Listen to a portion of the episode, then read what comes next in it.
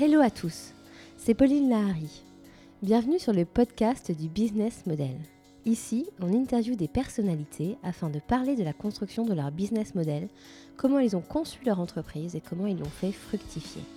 Nous parlerons de succès bien sûr, mais aussi d'échecs, car c'est aussi dans l'échec qu'on apprend et qu'on avance. Ce podcast s'accompagne d'un livre aux éditions Erol dont le titre est Votre business model sur mesure, la boîte à outils pour concevoir, entreprendre, agir et manager. Vous pourrez y retrouver tous les conseils et les outils indispensables pour rendre votre business model rentable. Nous sommes deux à avoir édifié ce projet, moi-même, fondatrice de MyCV Factory, et Alain Van Cotte, enseignant à Sciences Po Paris et ami de longue date. Je vous souhaite à tous une très bonne écoute et vous dis à bientôt. Aujourd'hui, nous interviewons Catherine Lespine, présidente d'INSECU. Par Pauline Lahari. En 2017, le groupe INSEC annonce un changement de nom et un nouveau positionnement stratégique porté par une proposition de formation complète, internationale et transversale qui le place à part dans le paysage de l'enseignement supérieur français. Le groupe compte alors 16 écoles et plus de 23 000 étudiants. En janvier 2019, les échos sortent un article sur vous disant que les écoles du groupe INSEC sont valorisées à 1 milliard d'euros, un niveau jamais atteint en France. Catherine Lespine, vous êtes à la tête de cette énorme machine. Alors d'abord, ça vous fait quoi de diriger un tel navire? Alors ça me fait, euh, ça me fait, on va dire, euh, plaisir. Euh, c'est une fierté, mais très partagée, hein, puisque j'ai commencé euh, en 1986 comme jeune professeur, il y a 33 ans dans ce groupe, après avoir travaillé aux hôpitaux de Paris quelque temps. Euh, donc ça me fait, c'est pas venu comme ça. Hein, c'est pas comme si tout d'un coup, bon, que, que, les gens dans, dans, le, dans le, je dirais dans, dans la presse découvrent de façon un peu étonnée c'était un peu le cas déjà en 2013 quand on avait eu une valorisation à 200 millions. Bon, premièrement, je tiens à dire que ça n'était pas un milliard, c'était plutôt légèrement plus de 800 millions. Euh, et euh, qu'entre-temps, il y a eu lauréate, etc. Donc, si vous voulez, c'est pas du tout. Ça peut donner le sentiment, pardon, que c'est quelque chose qui, sort un peu de, nulle part. Euh, c'est pas du tout le cas. Hein. c'est une construction pas à pas. On a franchi énormément d'obstacles. C'est vraiment l'histoire d'une entreprise du milieu de l'enseignement supérieur de l'éducation. On a créé des écoles. Je rappelle qu'on a été pendant 11 ans euh, la filiale d'un groupe américain qui était le premier groupe d'enseignement supérieur au monde, hein, coté au Nasdaq, euh, et qui faisait plus de 2 milliards de dollars de chiffre d'affaires en étant aussi parti de rien. Donc euh, c'était une success story à l'américaine. Voilà, donc ça me fait personnellement je suis restée un peu euh, la, jeune prof pédagogue euh, et surtout l'espèce de chef de bande que j'ai toujours aimé être. Donc je n'ai pas le sentiment que ça change beaucoup de choses en moi, ni, ni, dans, mon, ni dans mon esprit. C'est simplement que, que j'ai le sentiment peut-être d'avoir ouvert des, des, portes euh, à des collègues aujourd'hui qui, veulent valoriser leurs écoles, qui veulent euh, qui, qui, qui, souhaitent euh, euh, trouver des investisseurs, etc. Donc c'est vrai qu'à l'époque, en 2003, quand le groupe s'était vendu 15 millions d'euros, on avait été les premiers, le premier groupe privé à être vendu, je dirais, autre chose qu'à la barre du tribunal, pour faire un peu clair et caricatural, mais enfin bon, et, à être passé par, je dirais, les, fourches codines d'un cabinet d'évaluation avec Grande Thornton, enfin d'avoir fait les choses un peu de manière professionnelle avec une évaluation de la marque INSEC qui avait été faite par Sorgem à l'époque. Donc ça c'était quand même il y a, il y a 15 ans, plus de 15 ans si vous voulez, c'était quand même assez novateur. Ensuite on a été euh, les premiers à reprendre un groupe consulaire avec le SC Chambéry et à réussir, sans plan social, à redresser cette école. Euh, et puis voilà, donc euh, pour moi, je, je, me souviens en 2013, quand le groupe s'est vendu 200 millions, il y avait eu déjà un article, notamment dans Challenge, puis il y a eu pas mal de choses. Et j'avais eu des collègues de très grandes écoles ou de très grandes universités qui m'avaient appelé en me disant bah, Dis donc, Catherine, si tu vaux 200 millions, enfin, c'est pas moi, je tiens à dire, je suis pas actionnaire. Alors nous, qu'est-ce qu'on veut? Bah, Je dis, bah, vous valez ce que le marché, ce que le marché est prêt à payer, puisque par définition, c'est ça un peu une valeur. Mhm. Et le fait est que aujourd'hui, euh, alors notre, on a repris les écoles du groupe lauréat, on a redéveloppé, on a redéployé le monde, le marché de l'enseignement supérieur au niveau mondial. Hein. Euh, en France, on s'en rend pas compte, mais au niveau mondial, il y a beaucoup de transactions. C'est un marché qui commence quand même à être assez dynamique. Hein, euh, et c'est vrai que la France étant bon un pays où il y a beaucoup d'idéologie autour de l'éducation, ce que je parlera peut-être tout à l'heure, mais moi, mes parents étaient tous les deux dans l'éducation nationale, donc je comprends très très bien hein, mmh. euh, euh, ce, côté un peu suspicieux qu'il peut y avoir hein, vis-à-vis du privé, euh, même, même s'il n'est pas très fondé, mais il est, il est comme ça, hein, mmh. c'est la vie, c'est l'équation. ce qui est sûr, c'est qu'aujourd'hui, quand on voit qu'il il y a eu la transaction cette semaine sur le M Lyon avec le, le fonds d'investissement Callium, un peu BPI, euh, qui de toute façon va être, à mon avis, impliqué dans la plupart des, transactions euh, dans l'enseignement supérieur aujourd'hui, euh, ça ne se serait pas fait. Mhm. Mais très franchement, ça ne se serait pas fait si l'INSEC n'avait pas lancé quelques pavés dans la mare. Alors après, il y a, le, il y a la chanson de Béard qui dit le premier qui dit la vérité, il doit être exécuté. Alors du coup, c'est pas vrai, mais je pense qu'il faut quand même rester très très modeste et surtout euh, assez. Enfin, on développe ne pas trop de donner dans la surcommunication, ce qu'on n'a absolument pas fait. Hein. Mm. Forcément, voilà, il y a eu de la communication, mais on l'a pas, on l'a pas vraiment, on l'a pas développé. Non, vous n'êtes pas à fond sur ce créneau-là Pas du tout, hmm. pas du tout. Non, non, parce que d'abord, on a, on a un peu autre chose à faire, et qu'après, euh, il ne faut pas faire les malins euh, avec ce, Ça n'a rien à voir. Enfin, c'est juste... Euh, alors, vous disiez que vos parents étaient, enfin, étaient dans l'éducation nationale. Est-ce que, c'est... Est-ce que ce sont eux qui vous ont donné envie de, de, vous investir dans ce secteur? Enfin, sans doute. Alors, on... ils étaient un peu plus que dans l'éducation nationale, au sens où mon père était euh, été instituteur, puis professeur, puis proviseur adjoint de lycée. Donc moi, j'ai vécu euh, mon enfance et mon adolescence dans, dans, des, dans des logements de fonction, hein. c'est-à-dire euh, il faut voir ce que ça veut dire d'habiter dans un collège ou d'habiter dans un lycée toute la journée avec mmh les, les, les, la, enfin, les, les, cloches de la, de la récréation, les, le, le, soir ou le week-end, jouer avec ses frères et sœurs et les, et les, les, enfants des collègues euh, à l'intérieur de l'enceinte d'un lycée, dans les salles de classe, etc. Donc je, voilà, j'ai ça en moi, hein, ça c'est clair. Et j'ai toujours voulu enseigner. Donc euh, j'ai fait le SCP Europe, qui est une de mes écoles de cœur. Euh, mais très franchement, le monde de l'entreprise, chez moi, on ne connaissait pas. Hein. Mm. Moi, nous, on allait, moi, bah, les, les, amis de mes parents, c'était des profs du secondaire, donc je les connais par cœur. Euh, je les aime beaucoup, je les admire beaucoup, je les respecte beaucoup. Et euh, ma mère travaille au rectorat, puis ensuite euh, dans des lycées aussi. Donc voilà, c'est mon univers. J'ai grandi là-dedans. Est-ce que c'est pour ça que je fais de la pédagogie et de l'éducation? C'est sûr, mm. c'est complètement sûr. Toutes les discussions à table étaient tournées autour de, mm.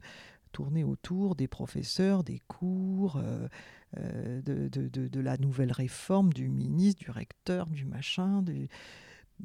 Et euh, j'ai toujours voulu faire ça. Alors mon père n'a pas voulu qu'on soit ni les uns ni les autres profs parce que euh, il était très élitiste et il était très classe prépa, grandes écoles, etc.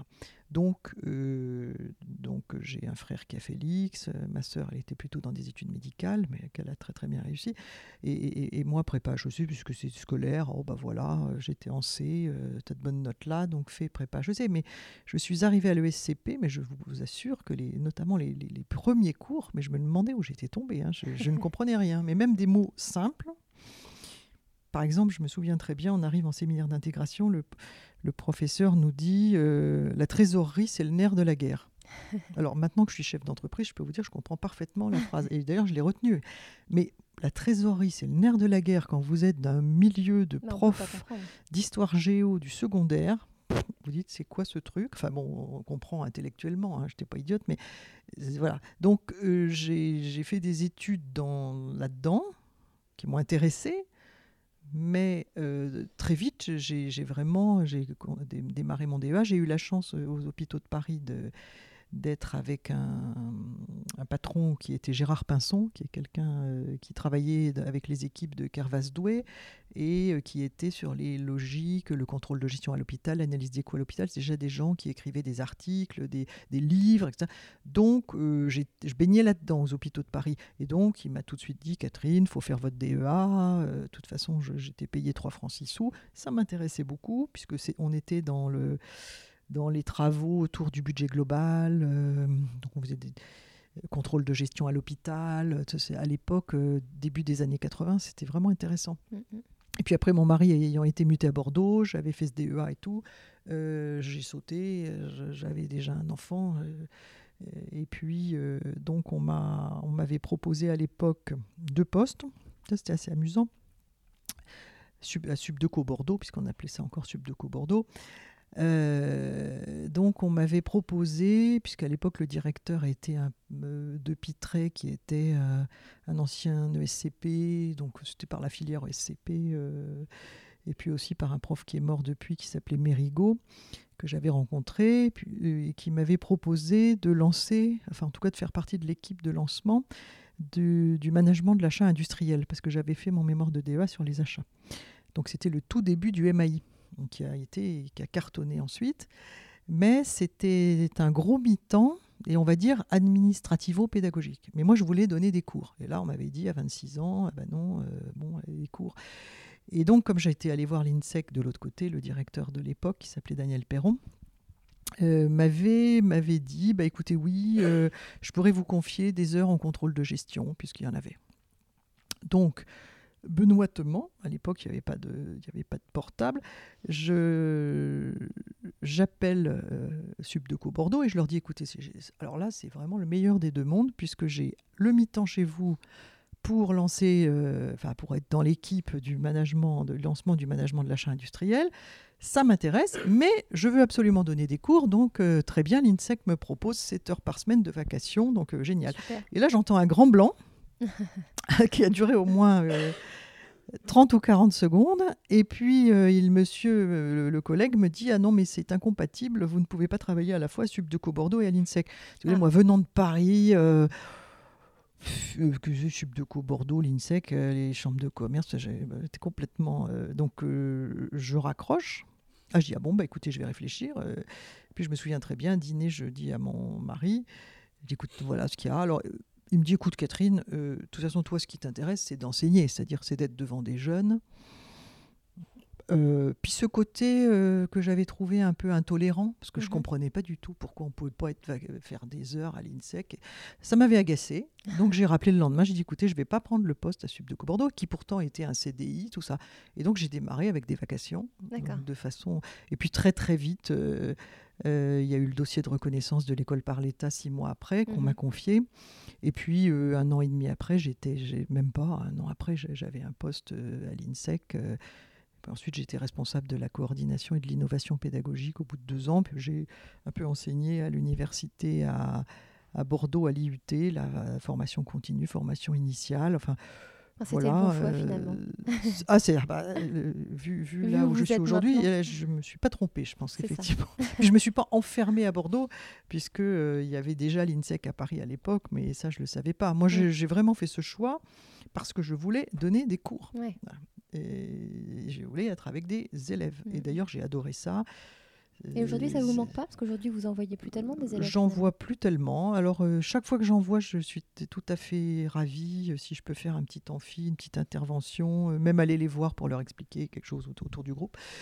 bah, ça me manque peut-être pas, parce que d'abord, mon boulot est quand même très passionnant, qu'il est évidemment encore plein de relations. C'est un métier de, de relations avant tout. Et puis, euh, quand on a enseigné, j'ai quand même enseigné euh, à haute dose, euh, à très haute dose même, parce que je, suis allée jusqu'à plus de 700 heures de cours ah année, hein, parce qu'à l'époque, on faisait. j'avais des heures, j'avais des semaines à 44 heures de cours dans la semaine, ah du lundi au samedi soir. donc, je sais ce que c'est que d'aligner des heures, et j'ai adoré.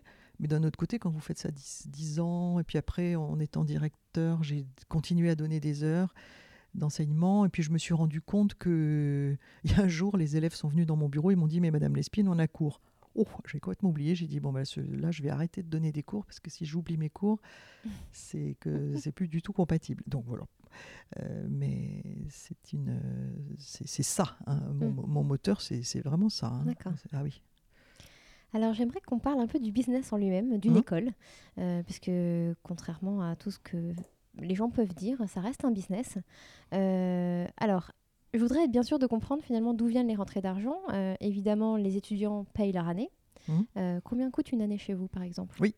Alors, alors, ça reste un business, mais le mot business est tellement ou galvaudé ou mal compris, surtout au temps des Gilets jaunes. Là, je n'aime pas trop, vous voyez. Euh, non, mais on n'a qu'à dire que c'est une organisation et une entreprise. Euh, et qu'en fonction de son, de, de, son objet, elle peut avoir, des, pour le coup, des business models, ce qui est un peu différent. Euh, différent. Pardon. Euh, donc, euh, combien coûte une année? Ça dépend des écoles, puisqu'on a 16 écoles. Mm. Euh, les frais de scolarité dans le, à INSECU sont entre 7 000 et 12 000 euros à peu près en mm-hmm. moyenne, donc avec une moyenne qui s'établit autour de 10 000 euros par an. Mm-hmm. avec bon, l'université de Monaco qui est un tout petit peu plus chère et les écoles à Genève également, euh, mhm. Monaco-Genève oblige, mais en même temps les, coûts sont également plus élevés. Euh, mais on reste tout à fait dans le marché. Bien sûr, oui. Alors après, euh, sur ces coûts, on a, on a notamment dans nos parties grande école, et notamment à l'INSEC grande école, on, frôle les 30% de boursiers d'État. D'accord. Et on a surtout sur les, nos 25 000 jeunes, à peu près 6 000 jeunes en alternance donc c'est-à-dire dont les études sont, sont, sont payées par les entreprises ou les organismes intermédiaires et euh, qui sont rémunérés. Euh, et on a un peu plus de 20% d'élèves étrangers mmh en programme euh, en fee, paying. Euh, oui, ils sont beaucoup sur euh, les programmes spécialisés, mais pas uniquement. Voilà. Euh, donc, et après, on a quelques subventions, mais pas des subventions de l'État français. On a quelques subventions qui viennent, alors soit des contrats recherche, soit des alors français et européens, puisqu'en fait, on a on a gagné deux programmes H2020 l'un pour 2 millions d'euros qui a été renouvelé et l'autre pour un peu plus d'un million, mmh renouvelé également. Euh, ensuite, on a un peu de taxes d'apprentissage puisque dans le groupe, on a, on a trois écoles qui sont sous statut associatif. Euh, enfin, l'essentiel vient quand même euh, des, frais de scolarité qui sont, je dirais, qui s'établissent dans une moyenne très raisonnable, puisqu'en fait, on a augmenté nos frais de scolarité de 9% sur les cinq dernières années, ce qui est extrêmement peu dans la famille des écoles de management notamment. Ok, ok. Alors, euh, je voudrais savoir euh, quel est votre atout différenciant par rapport aux écoles euh, concurrentes? Bah, L'atout différenciant, déjà, c'est qu'on n'est pas une école, c'est qu'on est un groupe. et même les, écoles qui se disent groupe, ça reste, si vous voulez, un éventail de, programmes, enfin, de, un éventail un petit peu, je dirais, de de niveau, hein, c'est-à-dire ils vont avoir des bachelors, euh, un programme grande école, des MSc, un MBA, mhm. éventuellement des doctorats, de la formation continue, mais on reste dans les disciplines du management. Hein. Donc euh, aujourd'hui, je ne me sens pas du tout, euh, évidemment on est toujours en concurrence avec, avec les uns et les autres, mais ce qui est différenciant très clairement, c'est qu'on a une école d'ingénieurs qui est à Paris et à Lyon et qui se décline avec des programmes bachelor, qu'on a un institut d'études politiques, alors HEIP, euh, qui certes est petit, mais qui est né en 1899 et qui a de très bons profs, de très bons, et qu'on a beaucoup développé ces deux dernières années. On a un, centre euh, avec le, qui s'appelle le CEDS pour Centre d'études et de défense stratégique avec lequel on travaille avec l'IHEDN, donc où on a des, programmes plutôt pour euh, l'armée ou les, mhm. gens de la défense nationale. Après, on a évidemment des business schools, mais euh, sur plusieurs villes, avec des positionnements différents, puisque bon, l'INSEC, c'est, je dirais, la grande école, on va dire un peu classique, mais qui s'est orientée depuis un an ou deux de façon très, très marquée euh, sur, euh, sur la méthode, la culture générale, etc., ce qui était le cas avant, mais où là, on, est, on, est, on a franchi une étape supplémentaire. le SCE qui reste dans son ADN d'école qui forme avant tout à l'international, à l'international au sens exportation, Mhm. ce qui est quand même un sujet majeur pour les boîtes françaises, euh, et euh, l'EBS. Euh, qui, avec ces deux, ces deux temps forts euh, à San Fran- sur notre site à San Francisco, est donc l'école qu'on a qualifiée pour trouver la baseline de la Business School de la nouvelle économie, avec un programme autour de entrepreneuriat digital, innovation, créativité, qu'on appelle donc EDIC, Mhm. euh, avec une formation euh, par projet, enfin pratiquement que de la classe inversée. Enfin, c'est une école assez, assez innovante. Puis après, il y a l'IFG, qui mine Ouais. de rien est, un, est une, une ancienne école hein, qui avait été créée par Pompidou, euh, enfin un centre de formation continue, qui garde euh, une aura assez in- intéressante auprès des entreprises, avec sa, une déclinaison euh, dans la finance, qui est donc l'Institut de haute finance, là, qui Mhm. est dirigé par Philippe de Sertine, l'IFI. Et dans, par exemple, les, les- sur des, les marchés comme le marché africain, la marque IFG est, est extrêmement euh, reconnue. Donc, après, il y, avait, il y a toute notre aventure autour de la pub, puisqu'on a repris Sub de Pub en 96 à donc Brochant, Landrevis et Guéla, avec 82 élèves et qu'aujourd'hui, il y en a plus de 4000. Donc, Mhm. c'est une, c'est une, on a, je dirais, on a un peu, euh, on a quand même créé, et inventé, et impulsé les écoles de com, de pub, de digital, de création, etc. Avec, euh, je, je- je déjeunais avec Philippe Catla, le directeur, encore à midi, si vous voulez, avec une vraie revanche depuis 3-4 ans. Enfin, une revanche, je ne sais pas si on peut dire revanche, mais en tout cas, une, une place euh, que les écoles de com n'avaient pas auparavant. Et je lui disais, mais enfin Philippe, pourquoi est-ce qu'on a des croissances pareilles sur cette école, outre un bouche à oreille qui est exceptionnel? Bon, euh, C'est évident que c'est le digital et c'est toute la place faite à l'innovation, à la créativité, etc., qui fait que cette place euh, euh, a beaucoup conforté les jeunes euh, qui auparavant auraient fait des business schools et qui aujourd'hui se disent, mais non, je vais aller directement dans une école qui a... qui a beaucoup de spécialités, qui en plus se présente à Londres, à Bien sûr. Genève, etc., et à Paris. Donc, euh, je dirais que ce- ce- euh, voilà, le groupe INSEC, c'est tout ça, Mm. hein, avec quand même un équilibre euh, des forces assez important à l'intérieur. Et puis, c'est surtout un credo depuis qu'on a monté cette marque en décembre 2007 c'est suite au rapprochement avec les écoles françaises du groupe Lauréat, qui est que nous sommes absolument persuadés, même si c'est d'une banalité de le dire, c'en est pas une de le faire, que euh, les millennials aujourd'hui ont besoin de formations multidisciplinaires, interdisciplinaires. Et que quand on est dans un même groupe, avec quand même une gouvernance euh, unique, et euh, ensuite des écoles qui travaillent ensemble par, je dirais, par construction, on a des parcours pour les étudiants multidisciplinaires Mhm. Pour des frais de scolarité identiques et donc une, une richesse tant au niveau de la diversité géographique qu'on propose que de la diversité programmatique qu'on propose également qui est évidemment très différente de, euh, de, de- de groupes euh, qui, qui sont tous euh, éminemment louables, mais, mais, mais qui sont avant tout des business schools. Bien. Alors c'est à la fois une force, parce que moi je suis, je suis intimement persuadée que c'est une force pour les jeunes, et à la fois c'est une faiblesse, parce qu'on on a du mal à se...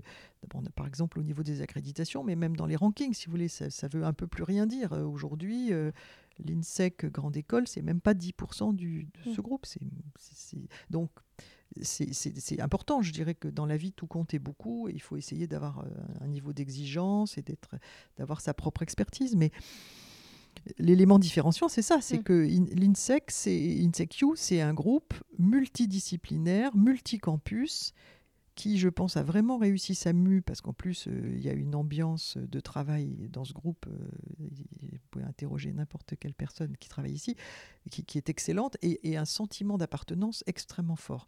Donc, le groupe euh, INSEC ne c'est pas, hum, c'est pas une collection d'écoles.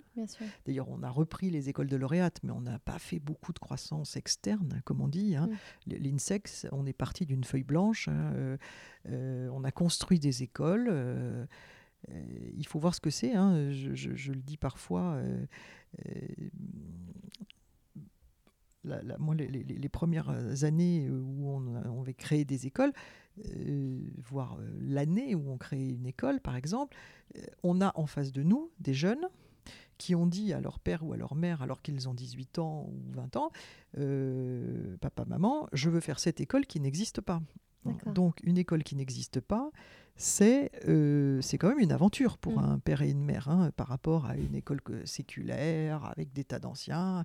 Voilà. Et du coup, ça donne quand même des jeunes qui euh, ont, je me souviens très bien notamment à, Lyon, là quand on lançait Lyon, ça donne des jeunes qui, si vous voulez, sont complètement dans l'aventure entrepreneuriale avec nous. C'est-à-dire les étudiants, ils portaient les chaises, les tables, enfin, on n'avait pas de sous. Euh, euh, quand il y avait des, des, palettes de, n'importe quoi qui arrivaient devant la porte, tout de suite, il y avait une volée mm. d'étudiants qui les montaient dans les étages. Enfin, tout le monde se sentait complètement impliqué dans cette histoire. les professeurs aussi. à l'époque, quand on a créé les écoles, euh, on faisait autant de clés de l'école que d'élèves. Donc tout le monde avait une clé. Donc un, immeuble euh, à Lyon qui faisait quand même pas mal de mètres carrés. Euh, bah, moi, des fois, j'arrivais le matin, je disais mince, l'école est ouverte. Bah oui, forcément, ceux qui sont partis, à, je sais pas, 2 heures du matin, 3 heures du matin, ils ont oublié de la fermer. Mm. C'était ça, c'était ça. Hein. donc j'appelle pas ça un business, j'appelle ça une entreprise, enfin de bah l'entrepreneuriat. Et puis, en plus, se dire peut-être que, puisque quand on est pédagogue passionné, on, dit un peu quelle école j'aurais aimé faire quand j'étais petit, ou qu'est-ce que j'aurais aimé avoir comme prof ou qu'est-ce que j'aurais aimé avoir comme système d'évaluation Parce que c'est vrai, les, les, copies avec 20 sur 20, 18 sur 20, c'est quand même pénible. Donc, qu'est-ce que j'aurais aimé faire? Et puis, du coup, on, est un peu, il y a un peu de culot dans l'histoire, un peu d'audace. On se dit, bah, on va le faire. Mmh Et donc, on regroupe des gens qui sont comme vous. Alors, moi, je suis pas du tout une frustrée du système euh, français, euh, puisque j'ai été complètement euh, avec un père comme ça, très élitiste, les notes, les trucs. Alors, c'est peut-être que j'ai fait un petit, un petit rejet d'ailleurs, mais je crois pas. Non, c'est juste que je pense qu'il y a encore plein de choses à faire, et même encore aujourd'hui, hein, euh, quand on sait qu'il y a presque un jeune sur deux qui n'a pas de diplôme de l'enseignement supérieur, euh, parce qu'on a créé les bacs pro et tout, et c'est très bien. Donc moi je me dis, mais qu'est-ce qu'il y aurait à faire? Mais mon Dieu, mon Dieu. Et c'est pas, si vous voulez, il faut arrêter de dire que tout est une question d'argent, alors euh, se mettre des cendres sur la tête et dire on n'a pas les moyens. Enfin, je vois pas qu'on n'a pas les mm. moyens. On est quand même un pays, globalement il suffit pas d'avoir des idées, il faut réunir des équipes et tout. Mais après, pour créer des programmes et que ça fonctionne bien et que les, que les jeunes soient contents et que les entreprises soient contentes, ça coûte pas non plus des sommes de fou. Quoi. Enfin, C'est pas c'est pas ça le sujet. Enfin, à chaque fois, on veut mettre tous les moyens, avoir tous les ceintures bretelles et puis on se lance. Alors nous, on a fait tout l'inverse. Euh, on a démarré sans argent et ah ben, sans argent du tout. Oui, oui, oui, oui. et bah, moi, euh, j'aurais pu x fois demander des subventions puisque en étant une école de l'UGEI, on a parfaitement le droit. J'ai jamais rempli les dossiers. Je ne souhaitais pas de subvention, euh, vous voyez, pourtant élevé dans la pure tradition du public. Pourquoi? Bah Parce que quand vous voyez dans la presse que vous avez des collègues à l'université qui réellement ont des problèmes de chauffage ou je sais pas quoi, vous n'allez pas demander des subventions. Enfin, là, je vais pas me faire que des amis, mais c'est pas grave. euh, voilà, si vous vivez, si vous y arrivez, vous y arrivez. Après, ce que je, je, ce qui me rend peut-être euh, fier, pas, pas, moi, la communauté, on va dire, là où on peut, disons, être fier, c'est se dire que on a attiré on a, on, a, on a attiré quand même, on a réussi à créer pardon, un groupe dont des gens qui ne sont pas des gens qui, qui, font euh, n'importe quoi et qui ne sont pas non plus une fondation de je sais pas euh, qui sont pas non plus, qui, sont juste des gens dans l'entreprise. Euh, les fonds d'investissement sont des, des, acteurs aujourd'hui, presque plus que la bourse d'ailleurs, hein, qui, qui, qui aident énormément les entreprises dans leur croissance. On a réussi, en partant de rien, à faire que ce qu'on a fait vaille effectivement autour de 800 millions d'euros. Euh, ce qui, et, cela sans avoir jamais touché un euro de l'État. C'est-à-dire, euh, on l'a fait seul, sans aide, euh, et, juste avec la confiance des élèves, des familles, des entreprises. De et de vos collaborateurs aussi Ah ben alors les équipes, j'en parle même pas, évidemment. et les profs, etc. Donc cette espèce de sentiment, vous voyez, qu'on va y arriver, qu'on Enfin, c'est pas une question d'assistance. Je ne pense pas que les gens qui touchent les subventions soient des assistés. Je pas ça. C'est un autre modèle. C'est une espèce d'équilibre permanent. Euh, et puis c'est surtout quand même, hein, euh, à la base. Euh, alors là, pour le coup, mes études de gestion m'ont servi. c'est quand même le fait que le modèle de la subvention d'équilibre, je l'ai vu quand je suis arrivé à l'ESC Chambéry, c'est-à-dire vous perdez 1 234 576,24, donc vous aurez mmh. cette subvention-là. C'est quand même bizarre. C'est-à-dire pour moi qui suis une femme d'entreprise, et puis euh, bon, en plus on a quand même été 11 ans euh, filiale d'un groupe coté, donc autant vous dire que le reporting et tout ça, on connaît. Euh, dans le bon sens, hein, parce que moi je trouve que faire d'avoir un reporting et avoir, et avoir des vrais chiffres et avoir un vrai système d'information qui permet de prendre les bonnes décisions, c'est sans doute une des choses qui est les plus, les plus précieuses pour une entreprise. Euh, évidemment, la vision, la stratégie, c'est important, mais, mais l'argent ne tombant pas du ciel, il faut déjà avoir un très bon système d'information. Et, quand je fais des, audits pour la CGE ou, ou autres euh, d'écoles qui qui sont semi-publics. Ce qui me frappe, puis comme j'ai commencé aux hôpitaux de Paris, j'ai bien connu euh, la, comptabilité, euh, la comptabilité administrative et publique. Ce qui me frappe, c'est la, je dirais, c'est la, la, qualité parfois du projet ou des, des, des, des personnes, euh, enfin de tout ce qui est déployé, et, et, et la, la, grande pauvreté des tableaux où je me retrouve parfois avec marqué euh, emploi ressources ou dépenses recettes euh, où il en manque la moitié. Euh, ah, c'est même pas que c'est basique, c'est, que c'est carrément. alors c'est hors sol. Hein, on est dans des écoles de management et, vous avez des gens qui, qui ont des, des, des, des systèmes de, de, comptabilité, enfin des systèmes d'information de gestion qui sont. Bah, pas adaptés, clairement. Oui, ils sont, je sais même pas, non, enfin, ils sont pas adaptés, c'est sûr, mais j'ai du mal, enfin, je pense que c'est un des gros sujets même des universités, des écoles. Bah, j'avais fait l'audit de Sciences Po Paris d'ailleurs. Bon, vous, avez du mal à les seuls à recoller quoi les morceaux. Puis, puis en plus, moi, comme je connais euh, ça par cœur, vous vous rendez compte qu'il manque les locaux ou que les locaux sont pas comptés complètement, qu'il y a des personnels détachés, ceux-là ils y sont pas. Donc déjà tac. Parce qu'ils n'ont euh, pas de personnes qui font ça en interne. Si si, mais les personnes qui font ça en interne ne sont pas des gens qui sont formés euh, à, la gestion. Ils sont formés, mais c'est pas je sais pas, il y a un problème, il y a un énorme problème. Je vais vous dire, les seuls qui, la seule école que j'ai auditée qui, qui a été claire et dans la, pour laquelle j'ai tout compris, c'est l'INSEAD. D'accord. L'INSEAD, ils ont une comptabilité, euh, un système d'information euh, qui, qui, tient debout et, et, quand ils vous parlent d'une profitabilité, elle est, elle est juste. Mmh. Sinon, euh, le reste, c'est tout se perd dans les, dans les sables. Bah, c'est bah assez alarmant. Non, non, non, non, non, non, mais je pense que c'est globalement euh, le système public qui est comme ça. Alors eux, eux, ils ont un jargon, ils s'y retrouvent. Mais en tout cas, euh, je pense que si vous voulez, si vous voulez vraiment que les gens soient autonomes et soient vraiment les décideurs de leur structure, mm. avec leur conseil d'administration, avec euh, toutes les parties prenantes, avec pouvoir, contre-pouvoir, etc., le minimum qu'on doit avoir, c'est un système d'information clair, juste et compris par tout le monde. Et là, franchement, ce n'est pas le cas. Mm. Et je, là, c'est aussi très différenciant. Et c'est une des choses qui nous aide énormément. Moi, aujourd'hui, euh, franchement, euh, n'importe qui rentre dans ce bureau, celui d'à côté, etc., pose une question de recrutement, d'investissement, de louer des nouveaux locaux. Vous avez on la réponse. On, bah, on, a la réponse, on réfléchit deux secondes, mm. mais en 48 heures, on a les éléments pour décider. Mm, Parce que vous êtes très organisé. Parce qu'on est organisé, parce qu'on a des indicateurs clés, parce qu'on a un ERP depuis plus de 15 ans, qu'on a une comptabilité, euh, enfin on a un système de gestion euh, qui est un, dès l'instant qu'une commande ou que qu'une décision est prise et qu'elle aura un impact financier, on a une comptabilité d'engagement. Donc ça veut dire ensuite aussi qu'on peut anticiper, si vous voulez. Euh, au mois de février, je sais déjà qu'il y a des choses qui ont été engagées jusqu'au mois de juin, donc euh, j'y touche plus. Enfin bon, je ne rentre mm. pas dans la technique, mais c'est et c'est vrai aussi pour les applications qu'on peut donner à ces étudiants par rapport à leur à, tout, enfin tout, tout, tout l'environnement des mmh étudiants. Euh, quand vous avez des, puisque nous on a, on a quand même beaucoup démarré la digitalisation de pas mal de, process, ça, ça, permet une circulation d'informations. oui, parce que même l'étudiant, il peut avoir une décision à prendre et s'il a tous les éléments pour la prendre, c'est important. Super. Euh, alors, je voulais vous parler des accréditations, parce que je sais qu'elles sont très regardées, mmh. et en ce mmh. moment, d'ailleurs, les écoles m'en parlent énormément.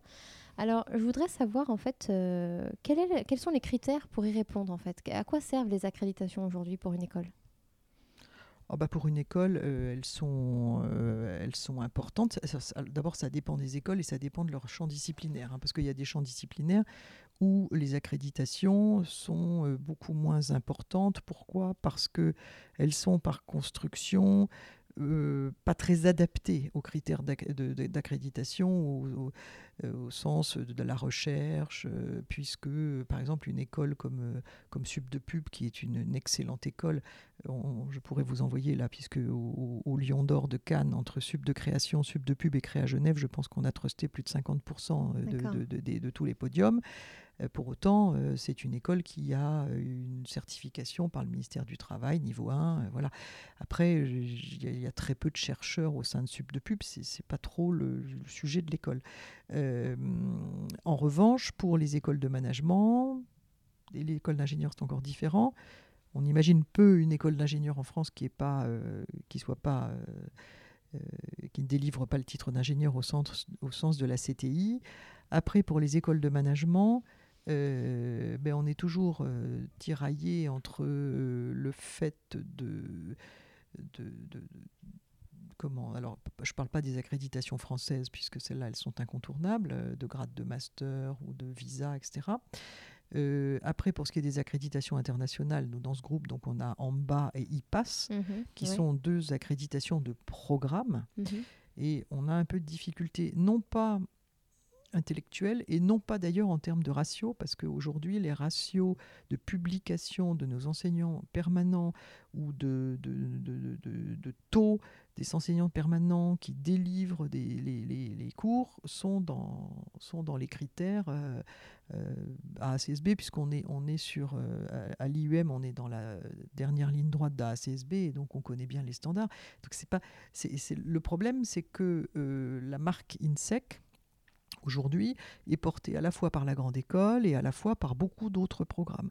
Donc si on additionne les 12 000 étudiants, ou les, et puis je ne parle pas maintenant du fait qu'on ait, qu'on ait choisi la marque INSEC pour dire INSECU le nom du groupe, parce que ça pose des problèmes aux accréditeurs qui disent mais attendez nous nous sommes une accréditation de business school euh, et nous ne voulons pas que cette accréditation euh, ait un effet à l'eau euh, sur des formations qui n'ont rien à voir, etc. Donc il y a un problème de périmètre ah qui, qui, est un peu, un peu la poule et l'œuf, là, euh, honnêtement, parce que d'un autre côté, on ne va pas s'appeler le groupe Alpha Gamma, histoire de régler euh, une question d'accréditation. Euh, et d'un autre côté, c'est compliqué. Il y a un problème de marque. Alors après, je pense que moi, j'ai commencé ma carrière à un moment où les accréditations n'existaient pas ou presque, hein, puisque voilà. Les écoles des chambres de commerce, elles étaient reconnues par l'État par, par statut. Mmh hein. Et donc, seules les écoles privées euh, avaient euh, besoin de déposer des dossiers de reconnaissance. Ça, c'était à la fin des années 80. Donc, euh, déjà, il y avait un peu une concurrence un, peu, un peu biaisée, très, très franchement. et puis après, il y a eu les accréditations internationales, etc. Moi, je pense que les accréditations, elles ont une vertu réelle, mmh parce que c'est vrai que dans le monde aussi de, de, de l'enseignement qu'il soit public ou privé, euh, bah, il y a un peu de tout. Donc euh, ça, donne quand même, euh, des éléments tangibles. Après, le modèle tel que on, va le rêver, on va l'imaginer à InSecure, il rentre pas tout à fait dans les cases des accréditations. Donc, et en même temps, on n'a pas envie de trahir notre notre, notre volonté de créer vraiment ce, programme multidisciplinaire qui aujourd'hui n'existe pas mm. dans les accréditations. Donc, euh, bon, euh, du coup, on, pour l'instant, on a des accréditations de programme. Euh,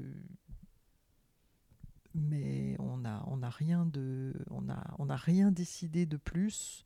Euh, peut-être pour l'INSEC euh, Grande École, le SCE, le BS ne souhaitent pas aller au-delà d'AMBA et de IPAS puisqu'elles se disent que qu'elles ont d'autres, euh, si vous voulez par exemple le BS, on est en train d'ouvrir le programme à Genève.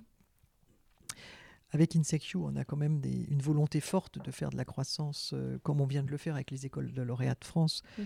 mais plutôt en Europe de l'Ouest. Euh, donc, si on reprend une université en Irlande ou en Espagne, le problème il va, il- qui, qui sera multidisciplinaire, euh, l'EBS aura beaucoup plus envie hein, Mhm. de jouer euh, dans, pour, pour un, un réseau d'écoles, enfin même au-delà d'un réseau d'écoles, un, un programme vraiment multisite. Et comme on ne peut pas se battre sur tous les fronts, puisque euh, on n'a pas non plus euh, des ressources infinies, hein, puisqu'on Ouais. a uniquement les nôtres, hein, et moi je suis, je suis très parabole des talents. hein, si on me donne un euro, je- j'en rends. euh, voilà. Donc du coup, euh, je suis pas sûr qu'on sache courir absolument tous les lièvres. Ouais. Accessoirement, il y a aussi des écoles qui se sont énormément battues pour avoir des accréditations et qui finalement, euh, je ne vais pas citer de nom parce que tout le monde se reconnaîtra, qui Mhm. n'en tirent pas spécialement beaucoup de, beaucoup d'intérêt ni de Mm. bienfaits. Après, je vois, euh, je vois euh, quand on travaille là-dessus, euh, et puis comme on a quand même été 11 ans filiale d'un groupe américain, les standards américains qui, sont très reflétés par ACSB. hein. donc, si vous voulez, euh, voilà, il y a des critères, il y a des mission statements, vous rentrez là-dedans, etc. Euh, on est, on n'est pas forcément tant que ça, parce que si vous voulez, il y a un peu une langue de bois qui s'instaure. Ouais. On n'est pas tant que ça dans. euh, on ne crée pas une dynamique RH si puissante Mm. avec la recherche d'une accréditation. hein. Euh, c'est quand même des standards à respecter. euh, euh, puis les Américains, il y a un côté très rouleau compresseur, faut cocher les cases, crac, crac, crac, crac. C'est beau- c'est beaucoup, c'est de la logistique. Donc si vous voulez quelque part, ça se comprend, n'importe qui est capable de le comprendre. Après, dire que vous créez pour autant un projet pédagogique qui est euh, innovant, euh, qui colle à fond sur les besoins, je suis pas sûre. Ouais. Et, et- et comme nous, euh, c'est ce qui nous, nous a animés, je dirais, depuis plus de 30 ans, on a toujours un peu de mal à se mettre dans ces cases euh, parce que euh, viscéralement, euh, viscéralement, on, aime bien un peu plus de liberté. Et c'est vrai que c'est quand même des. Les, accréditations, c'est incontestablement euh, des choses qui prennent beaucoup de temps, beaucoup d'énergie pour écrire des tas de tableaux, des tas de standards euh, du 1 au 15, etc. etc. Et ceux qui vous diront j'en ai fait un outil merveilleux pour motiver mes troupes de RH et tout, euh, Non, mais d'autres m'ont dit sûr, euh, voilà. que ça attire les étudiants aussi. ah ben non, ah ben c'est vrai que ça attire les étudiants, bah, il manquerait plus que ça attire pas les étudiants. Ouais. Non, bien sûr que ça attire les étudiants et c'est normal. Ouais. Et, mais il n'y a pas que ça. Hein. Mm, mm. Parce que si vous voulez, moi, si, j'ai, enfin, si on a dans ce groupe 25 000 élèves, dont 12 000 qui viennent sur une école qui, qui s'appelle INSEC de près ou de loin, enfin de près ou de loin, de près, euh, sans accréditation, ça Mm. prouve bien qu'on peut attirer beaucoup de jeunes sans forcément mettre à ACSB. Et, et en- plus, parfois, on ne peut pas mettre à ACSB. Alors, je ne dis pas encore une fois qu'on ne le fera pas pour la grande école, mais euh, il faudra qu'on trouve le, le- le- le joint, comme dirait l'autre, parce que euh, c'est presque incompatible avec certains autres programmes qu'on a créés. Mm. On- vous Oui, mettez les standards et vous mettez les. Là, vous dites, ah ben non, je ne je, je vais pas faire rentrer euh, un pied qui chose du 40 dans une, une chaussure qui fait du 35. Et ça, euh, c'est- ça m'intéresse pas en Parce plus. que vous avez une diversité d'écoles énorme et plein, plein, plein de Pas programmes. énorme, parce qu'il ne faut pas exagérer. Il y a des groupes dans le monde qui sont beaucoup plus diversifiés que ça. Ça reste un groupe assez, Bah, assez rangé cas, quand par même. rapport aux écoles françaises, enfin dans, oui, groupes par rapport français. au groupe français, oui, oui, Ouais. c'est vrai. Mais euh, oui, non, c'est pas ça, c'est c'est pas ce qui nous fait vibrer, quoi. Mm, mm, voilà. Donc on Ouais. le fait quand il faut le faire, mais Alors, vous avez parlé des, des campus à l'étranger. San Francisco, Londres, Shanghai.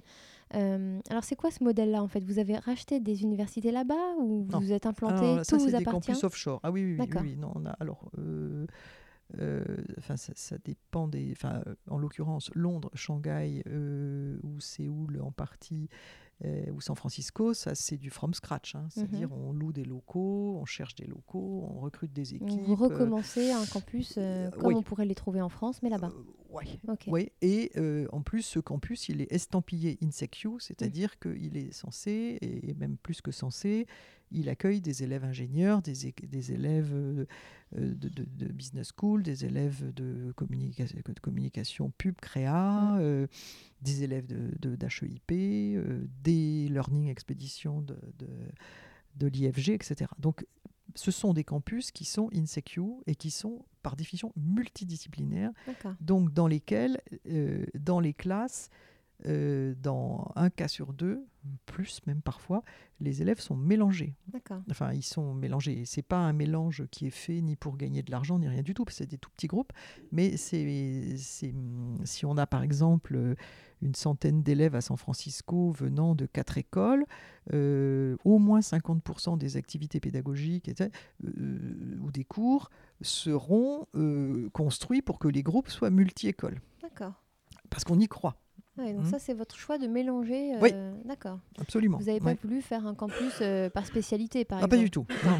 Ah ben non, euh, parce que justement, c'est c'est exactement, on, croit exactement l'inverse. Mmh. Donc on veut, à San Francisco, on a par exemple un projet qui s'appelle Startup Factory. Il y a des élèves de l'INSEC, la grande école, de l'ECE, l'école d'ingénieurs, de Sub de Pub, ils travaillent ensemble sur mm. les projets, ils peuvent être ensemble en cours. À Londres, on a une option finance, enfin on a une majeure fintech où vous allez avoir des élèves de, de l'université de Monaco, des élèves de l'école d'ingénieurs et des élèves de la grande école INSEC ensemble en cours, en projet. Euh, oui, parce que en fait, on, nous, on, a aussi le credo de dire dès qu'on a franchi la porte de l'école, on arrive dans une entreprise où on passe notre vie en réunion avec des gens différents.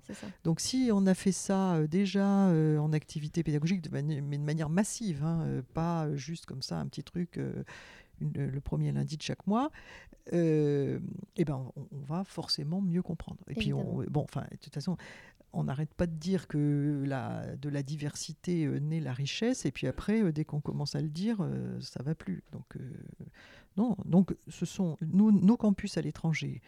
Euh, alors on a, on a évidemment tous les accords d'échange, je dirais presque possibles et inimaginables, mais euh, nos campus à l'étranger aujourd'hui sont des campus qui, à part pour Genève et Monaco, qui sont des campus, euh, des écoles qu'on a reprises et complètement relookées, déménagées, enfin, bon, etc. Donc on, euh, on, a aussi, euh, par exemple à Monaco, là on va rentrer dans des nouveaux immeubles et quand on a repris l'université de Monaco, il n'y avait pas la même offre qu'aujourd'hui, c'était c'était pas le même immeuble, enfin, etc.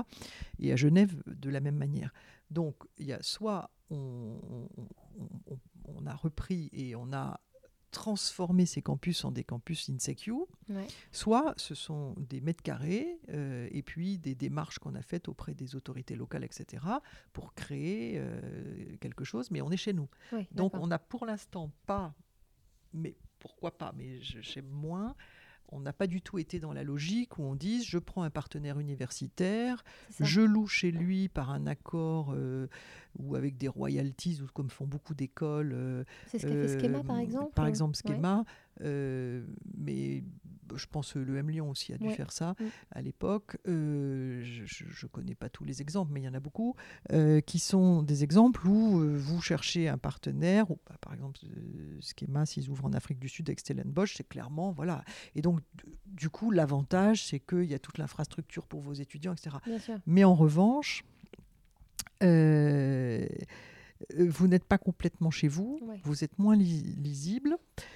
Et, et bon, la différence avec les programmes d'échange, qui sont aussi euh, une formation très intéressante et puis très enrichissante pour les jeunes, c'est que euh, quand par exemple les élèves de l'EBS vont à San Francisco, et qui sont mélangés, etc., mais que ce sont, ils vont à San Francisco, c'est complètement dans le cadre du cursus, c'est-à-dire tout est complètement pensé. Et je vous dis ça pourquoi? Parce que je, m'insurge un peu contre le, côté un peu... Euh, un peu trop vendeur du, parcours à la carte, du programme à la carte. Enfin, On entend beaucoup cette phrase. Oui, oui. moi, moi je, pense que tout comme un jeune, un, enfant quand il arrive au CP puis qu'on lui apprend à lire, c'est pas la carte.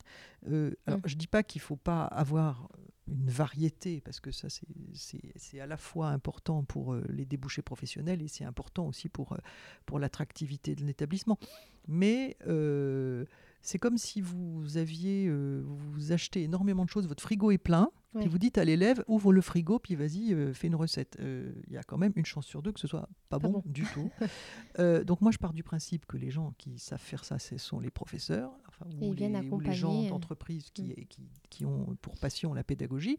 Et donc, il faut, il faut travailler, mais beaucoup, pour trouver des parcours euh, je crois qu'au sein d'INSECU, on a une moyenne d'une 150 parcours, donc c'est beaucoup. Mais un élève ne peut pas dire je pioche là, je pioche là, je pioche là. Non, non, d'abord parce que logistiquement c'est impossible, et puis parce que ça, a toutes les chances de, donner un truc à la fin qui n'est pas très cohérent.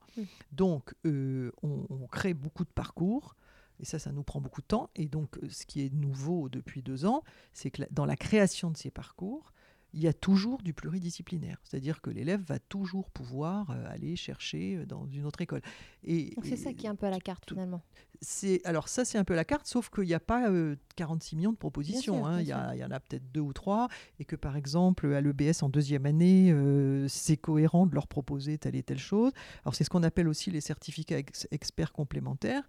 C'est-à-dire que notre, notre souhait, c'est que sur un profil LinkedIn d'un jeune diplômé d'INSECU, y ait son école, euh, je dirais son corps d'origine, hein, qui est un peu la colonne vertébrale de sa formation. Mhm. Il est à l'ECE, école d'ingénieur, mais il a suivi parce qu'il était passionné de, je sais pas quoi, de géostratégie, mm. un certificat en géostratégie à HEIP. Il a fait une formation à l'Académie de l'éloquence euh, à l'INSEC euh, euh, School of Business and Economics. Ensuite, il a peut-être fait une quatrième langue à la Cité des langues de l'IFG, où il a fait une formation d'excellence relation client, où il a fait cinq semaines de coding à Sub de Pub. et tout ça, ça rajoute, si vous voulez, pour pour rien ou presque rien, puisque c'est à peu près 90 euros, hein, les certificats experts euh, complémentaires. Donc c'est vraiment, c'est même pas du prix coûtant, c'est plus une c'est plus pour, pour qu'ils soient, pour être sûr qu'ils s'inscrivent et mmh, qu'ils viennent. Mmh, mmh. Euh, et, et, donc tout ça, ça, ça crée une, une, espèce d'offre, alors qui est soit présentielle, soit online, soit hybride, un peu de tout. Euh, c'est vrai dans toutes les villes. Euh, donc euh, il y, a, une, espèce de... Alors ça, ça va au-delà des parcours, parce que le parcours, c'est l'école vraiment. Euh, mais en plus mm. du parcours école, on lui dit, tu rentres dans une école qui est dans, un groupe qui, qui, a beaucoup réfléchi à une pédagogie interdisciplinaire. Donc, tu rentres en, à l'ESCE en troisième année, tu peux avoir accès à ça, ça, ça, ça, ça, ça. ça. C'est à peu près, je dirais, entre 15 et 20 offres possible. Et en s'inscrivant, il va les choisir. Ça peut être une quatrième langue, ça peut être complètement autre chose. Et, euh, et nous, on va vérifier euh, qui suit ça et que c'est fait sérieusement. Voilà. D'accord. Donc ça, c'est ça, ça, comme quand on le dit comme ça, mais je peux vous dire que ces écoles, toutes les villes, toutes les spécialités, euh, les professeurs qui, qui, doivent... Alors on a fait pareil pour la recherche, hein, puisque aujourd'hui le centre de recherche, chaque école a son centre de recherche, mais il y a une, il y a une, une organisation supra qui fait qu'on a multiplié les copublications euh, entre écoles. Mm. Alors, on a parlé beaucoup de, bah, de, toutes les écoles que vous avez. Comment euh, on uniformise finalement la vision entre toutes? Euh, alors, je ne suis pas sûr qu'on uniformise la vision entre toutes, euh, puisque justement, je, vous ai dit que on avait essayé, notamment dans la partie euh, des écoles de management, de, de, les positionner de manière différente. Mais il y a bien une vision commune. oui, oui. Alors là, bien sûr, bah, la vision commune, c'est, alors il y, a quand même certaines, même si le mot est un peu galvaudé, il y a certaines valeurs qui se veulent communes aux écoles. Alors, je vais peut-être le dire dans le désordre, mais euh, il y a quand même à, à INSECU, je pense, une espèce de valeur qu'on essaie de transmettre à nos équipes et à nos élèves, euh, une, certaine humilité, hein. c'est-à-dire mhm. les entreprises. Euh, si vous voulez, aujourd'hui, à part deux, trois très grandes écoles, enfin, je veux dire, maintenant, on, on écoute les collègues, on dirait que tout le monde sort de la rue d'Ulm, il faut arrêter. Donc, euh, donc, pour moi, enfin, en plus, moi, j'ai eu un frère qui a été reçu à la rue d'Ulm en maths et tout, je sais ce que c'est que les 30 meilleurs matheux d'une génération. bah, voyez. Donc, du coup, bon, mais, mais, mais c'est très bien, mais je veux dire, tout ça, ça ça, ça, ça, fait pas fonctionner un pays. Enfin, c'est parfait, hein, mais bon. Donc, ce que, ce que je veux dire par là, c'est que euh, c'est vrai qu'un élève qui sort d'une école d'Insecure, il sait que dans l'entreprise, il va devoir faire ses preuves. De toute façon, on ne peut pas de nos jours, avoir une carte de visite qui va fonctionner pendant 40 euh, ou 50 ans, c'est une banalité, mais c'est mais, mais, mais c'est mais c'est très très vrai quoi. Et tant mieux parce qu'on que on joue pas son destin euh, sur cinq journées de concours euh, d'un mois de mai à 20 ans. Enfin, c'est complètement débile quoi. oui oui non mais vous espérez, mais je peux vous dire que c'est quand même le système à la française. donc c'est le système à, la française. Donc du coup il y a l'humilité. Il y a le fait un peu, je suis désolée de cette phrase, je l'aime bien, on l'aime tous, c'est un peu faire les choses avec sérieux sans se prendre au sérieux, c'est-à-dire c'est un groupe où il y a une très bonne ambiance. Mm. moi, je crois beaucoup aux vertus de l'humour, de, du recul. Voilà, c'est pour ça. voilà, on fait des choix. Oui, mm. énormément. Euh, après, aussi que vous êtes à un poste aussi comme ça où on a besoin de relativiser quand même beaucoup, prendre du recul sur la vision. Oui, pour oui, bah, c'est un peu aussi une certaine forme de résilience. Hein. Mais euh, donc en tout cas, voilà, on a des, on a des valeurs comme ça, on a des, on a aussi des valeurs d'exigence parce que mhm. moi je crois que quel que soit le niveau qu'on a dans la vie, euh, il faut être un peu exigeant. Euh, même beaucoup exigeant. Hein. C'est-à-dire, moi, j'ai une petite phrase tout compte et beaucoup. Voilà, je connais rien qui, qui, qui compte pas. D'accord faites un truc, voilà. Tout, tout, mm. Je ne dis pas que je suis une perfectionniste, mais un peu quand même. Euh, et donc euh, ça, euh, j'aime bien que dans les écoles ce soit ce soit fait. et après, après comment est-ce qu'on crée une vision commune? On crée une, vision commune dans une stratégie éducative. Et une stratégie éducative, c'est dire, par exemple, je, suis pour l'exigence, voire même un peu l'excellence, mais, mais, contre l'élitisme. Euh, j'estime qu'on peut faire, euh, on peut avoir un groupe demain de 50 000 jeunes. Avec une sélection euh, qui est ce qu'elle est sans qu'elle soit euh, démentielle, mais où on amène euh, les jeunes au, mieux de leur capacité. Et là, j'ai fait le job. Enfin, j'ai fait ce, mm. qui, ce qui me fait vibrer le matin en me levant. Donc, et, ça, tous mes collègues l'ont. Hein. C'est-à-dire cette envie euh, d'amener les élèves, d'innover, de, dire si ça passe, si ça marche pas en passant par la porte, on va passer par la fenêtre. Enfin, voyez, mm. euh, on a à peu près 20% de nos contenus de cours au minimum, suivant les écoles. Parfois, c'est plus qui changent chaque année. Donc, euh, on fait tourner et ça, les profs le savent aussi. Voyez. Donc, voilà, c'est mais ça, c'est aussi l'enseignement supérieur. Quoi. On n'a pas, euh, on n'a pas un inspecteur pédagogique qui nous donne notre programme. Hein. Notre programme, c'est ce qui se passe. Et puis, il y, a des, y a des matières où ça bouge tellement vite. Quoi. Mm. Donc, euh, on a un devoir quoi, de, de, faire ça. Euh, donc, ça, je crois que c'est assez ancré. Mm. Hein. C'est une vision qui, Puis alors après, on est quand même dans un métier où c'est assez facile de rassembler les gens. Hein. On est quand même dans un métier qui fait du sens, comme on dit. donc, moi, j'ai on n'a pas de problème pour créer une, une, convergence de, de, de, vues euh, dans le groupe. Hein. Ouais. Euh, alors, vous parliez de, bah, de tous vos collaborateurs, justement. Vous êtes 3800 salariés, mmh. dont 1800 à temps plein. Je voudrais juste comprendre, euh, ceux qui ne sont pas à temps plein, du coup, ils font quoi? Enfin, ils sont à, temps partiel? Ils sont... Ah bah, alors, oui, alors, c'est plus exactement 3800 salariés permanents attend, à mon avis, entre 4 et 5 cinquièmes. D'accord. Et puis après, c'est 3800 salariés euh, en ETP, c'est-à-dire en mmh. équivalent temps plein.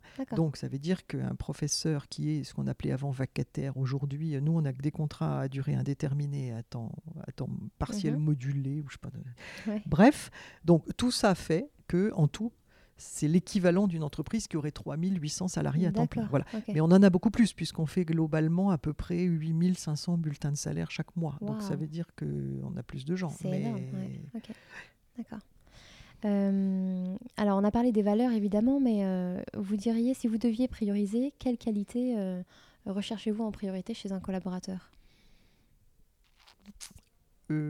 Alors, l'intelligence.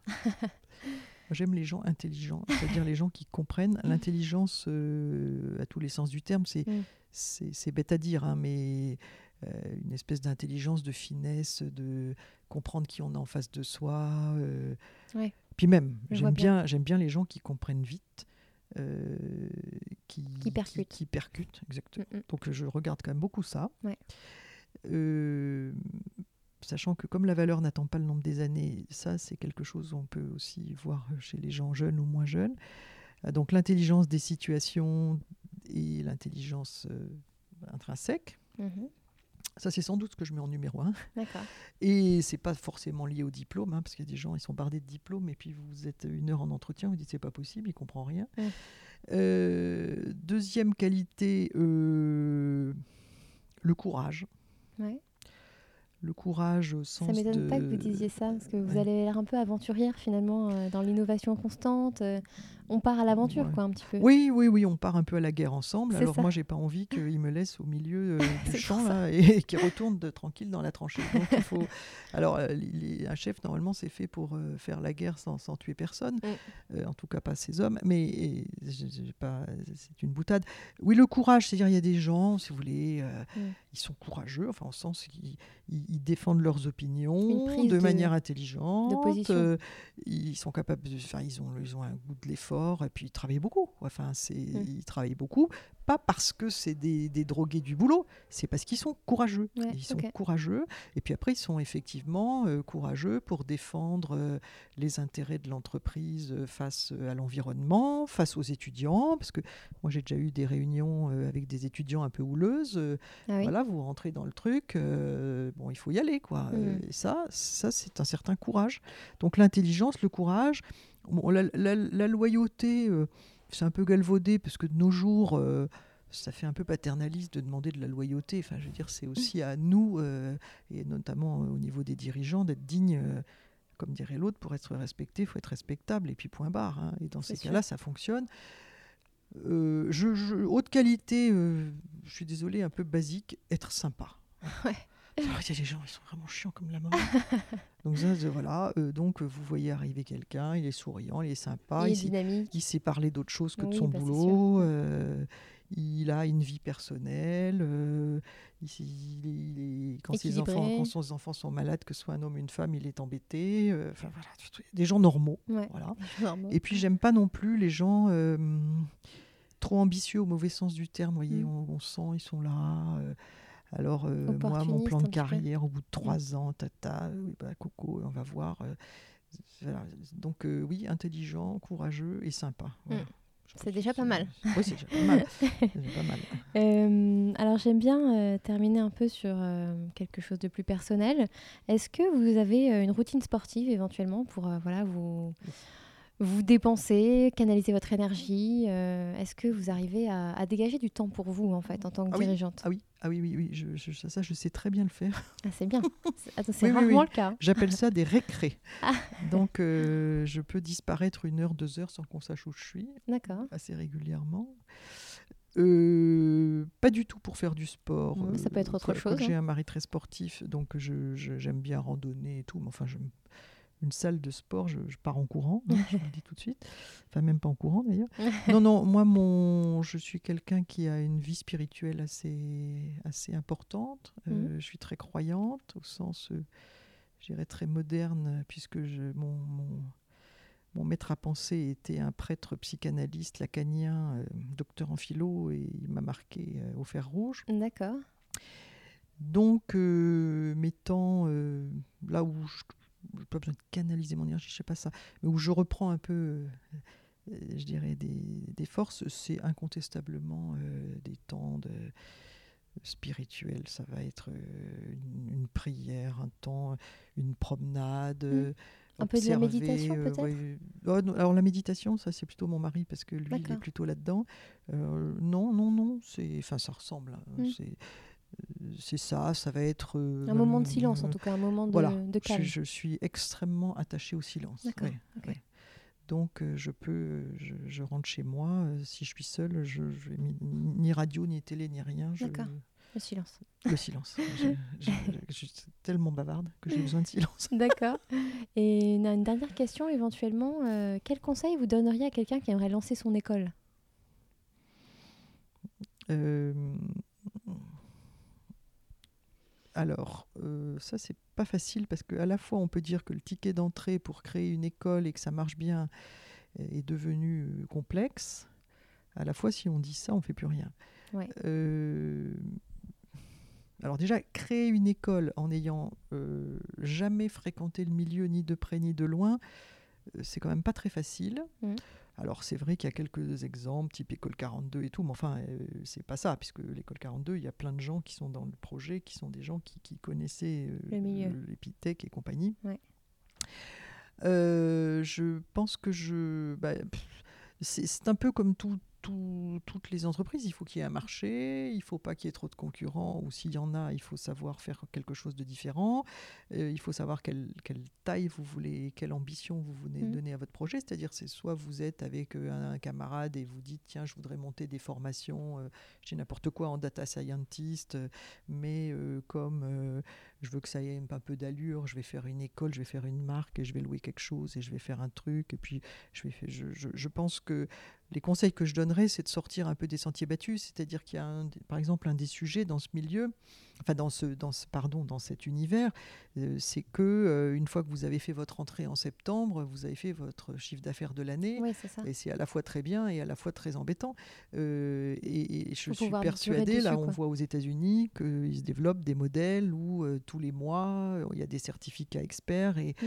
donc je dirais sans doute des choses, de, des formats plus courts, euh, des choses plus agiles, euh, peut-être 5-6 euh, rentrées par an, puis surfer de la manière la plus positive qui soit sur les vrais besoins, des besoins complémentaires, c'est-à-dire une, école qui soit peut-être pas dans, dans, le, dans le modèle très très classique, parce que là je pense qu'il y en a vraiment beaucoup. Hein, mais plutôt quelque chose de, de, différent.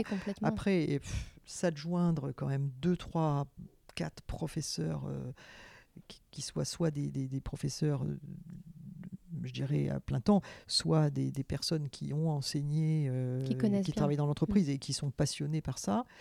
Et, sûrement s'entourer aussi, non? Travailler le réseau, aller rencontrer d'autres dirigeants d'école et, s'inspirer de ce qu'ils disent. Mais ça, je dirais que c'est ça, c'est le minimum parce que sinon, ça, c'est un peu. Ou avoir même leur, leur soutien, qu'il soit financier ou mentoring, enfin ce genre de choses? Je Je suis pas sûr. Mhm. Non, Mm. Je, non, parce que vous pouvez être, euh, entre guillemets, parrainé par des gens qui viennent d'un autre métier, d'un autre milieu. Euh. non, non, mais il faut, faut, avoir simplement un petit groupe de travail. Euh, parce qu'une école, c'est pas je me brosse les dents, je monte une école et elle me plaît. non, il faut quand même que, faire un peu d'études de marché. Alors, il y en existe de partout. Sur Internet aujourd'hui, en six mois, on trouve tout, mm, mm. tout ce qu'on veut. S'inspirer peut-être un peu de modèles étrangers si on est seul, commencer petit. Hein. Nous, on a commencé de rien. Bah oui, c'est ça. Et, vous êtes le meilleur euh, exemple. on n'est pas. Euh, enfin, c'est-à-dire, si vous voulez, une école, par exemple, je ne suis pas sûr que ça fonctionne comme une start-up au sens où on monte quelque chose et on essaie de démontrer que dans, dans 5 ans, on va multiplier son chiffre d'affaires par 25 et du coup lever 60 millions. Enfin, pour moi, là, c'est le casse-pipe. Le casse -pipe, euh, ça peut fonctionner pour les pure players digital. Mm. Pour une école, euh, vous allez. Faut, faut, là où je vous rejoins peut-être, c'est que on, est quand même dans un milieu institutionnel fort. Euh, l'éducation, c'est pas, c'est quand même un, quelque chose de, de, de, qui touche à la personne au plus profond d'elle.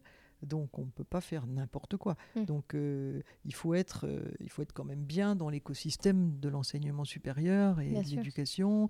Donc euh, effectivement, allez, peut-être voir des dirigeants, non pas pour qu'ils vous disent faut le faire, vous parrainer, tout ça, mais juste pour, pour faire partie de la famille. Quoi. C'est quand même un univers où, vous voyez, je pense que pour finir, INSECU, c'est un groupe, c'est un groupe qui est qui est privé, etc. Mais il a, je pense que la, même quand on n'était pas connu, on n'était pas mal connu. Mm. C'est-à-dire qu'on a toujours été un groupe assez sérieux, on a cultivé la discrétion parce qu'on n'avait pas le temps de ne pas la...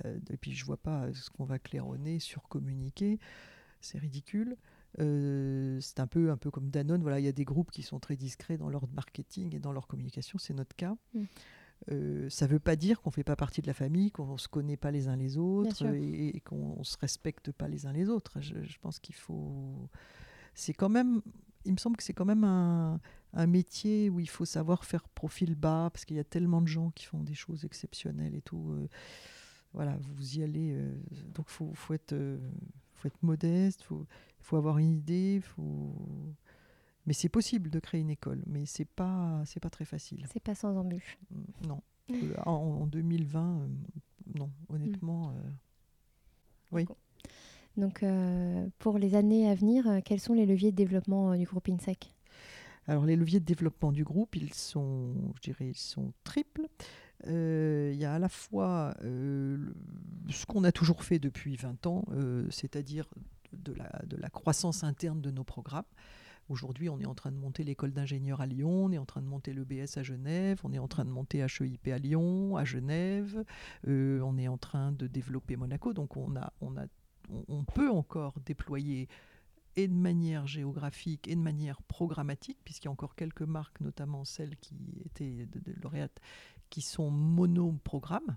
Hein. donc euh, une école comme l'EBS a vocation par exemple à avoir des bachelors, à avoir peut-être un programme de DBA, avoir etc. Donc euh, ce déploiement-là.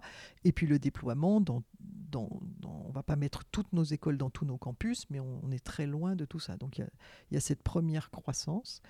La deuxième croissance, c'est celle dont je parlais tout à l'heure un peu, c'est le ce qu'on appelle un peu l'upselling, hein, je suis désolé de ce mot, mais c'est un peu tout ce qu'on peut faire. Euh, si l'année prochaine on aura à peu près 28 000 élèves, euh, avec 28 000 élèves ou 30 000 élèves ou 32 000 élèves, qu'est-ce qu'on peut leur proposer à l'intérieur hein Donc ce c'est pas des produits dérivés, c'est pas ça, c'est comment euh, créer des programmes et donc des, des, des une croissance euh, qui est aussi organique, mais qui est quand même liée à l'innovation. Hmm. L'innovation de ce qu'on peut proposer dans nos campus à l'étranger, et on en aura sans doute d'autres, et dans nos campus français.